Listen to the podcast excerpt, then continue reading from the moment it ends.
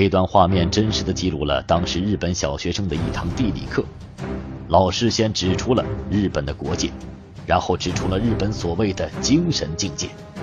老师教育这些孩子说：“日本缺少资源，长大后一定要到外面去开疆扩土。”而此时，日本侵略军正在中国疯狂地杀害着这里的孩子，奸淫着他们的母亲。这是怎样的一幅血泪交织的画面？蒋介石攘外必先安内的不抵抗政策，让日本侵略军妄图速战速决；国民党的忍气吞声，却只换来了侵略者的铁蹄南侵。但是，日本人却忽略了最重要的一点，那就是在中国的政治舞台上，还有一种更加坚定的力量——中国共产党。在中国东北，就有这样一支由中国共产党领导的英雄部队。九一八，日本侵占中国东北以后，有部分原东北军、中共抗日游击队、农民暴动武装、义勇军等组成。他们在中国共产党的领导下，同日本侵略者进行了长达十四年的艰苦斗争，牵制七十六万日军，消灭日本关东军十八万。他们在拿起大刀或长枪的那一天，就把自己的性命交给了东北三省的土地。他们呼啸山林，在一片又一片雪原上奔袭；他们四处出击，袭击日伪据点；他们没有给养供应，没有弹药支援，没有衣被御寒，没有药品疗伤。兵力、兵器和关东军相比，都处于绝对劣势。但他们有一个坚定的信念：中国的土地要靠中国的血来捍卫。只要还有一个中国人在抵抗。这个民族就没有被征服。中国共产党它重大的意义，这样一批人在这种情况下绝不投降。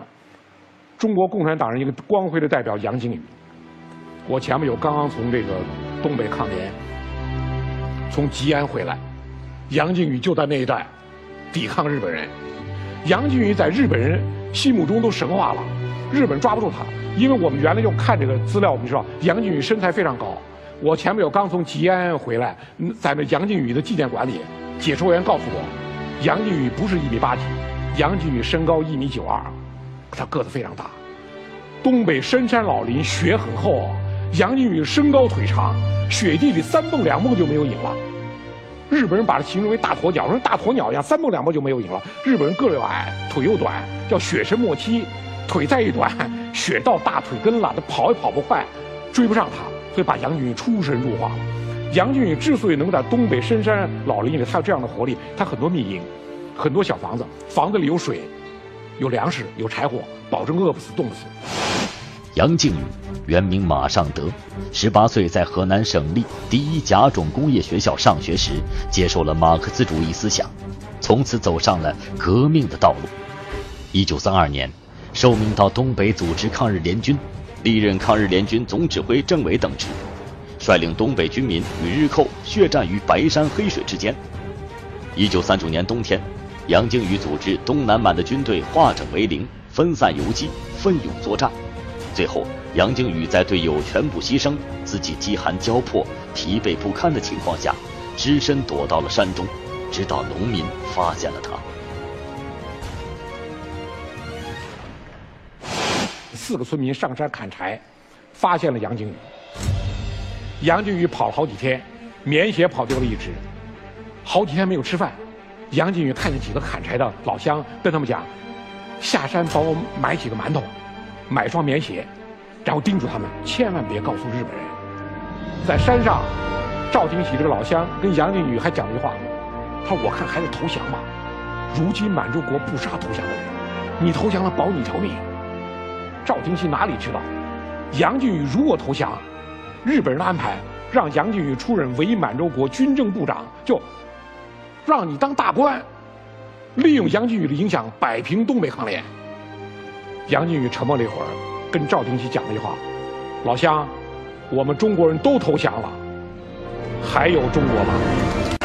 这句话惊天动地，我就惊天地泣鬼神。我们中国之所以今天还能够存在，中华民族今天之所以还能够自立于世界民族之林，就是有杨靖宇这样的铮铮铁骨支撑中华民族的脊梁。冰天雪地之中，四面合围之下，共产党员杨靖宇身陷重围，孤身力战，直至流尽最后一滴血。最终，他在与敌人周旋了五天五夜之后，壮烈牺牲了。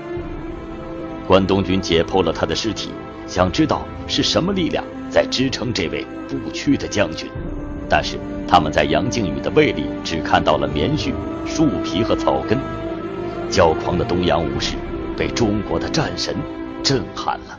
如果历史可以后悔，日本肯定不这么做的，因为他以为胜券在握，他不知道陷入了这一场就中国的泥潭，再也不能自拔。